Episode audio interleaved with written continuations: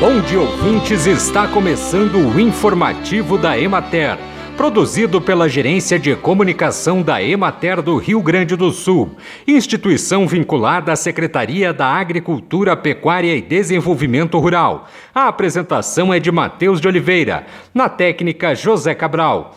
Um projeto idealizado pela Emater Embrapa e Sementes Scherer será desenvolvido na região norte do estado, na abrangência do escritório regional de Frederico Westphalen da instituição, e prevê a implantação de seis unidades de referência técnica em propriedades rurais com o plantio de triticale para a produção de silagem.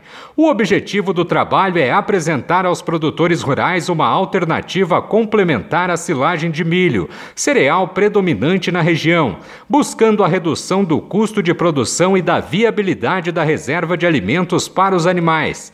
Serão instaladas seis unidades de referência técnica com no mínimo um hectare de área de triticale em cada propriedade. As sementes Xeres disponibilizarão 720 quilos de sementes para as unidades de forma gratuita. O acompanhamento técnico das propriedades será realizado pela Emater e Embrapa. Durante todas as fases do processo, desde o preparo do solo, semeadura, manejo da cultura no seu desenvolvimento, controle de pragas e doenças, fertilização, colheita e armazenamento da silagem.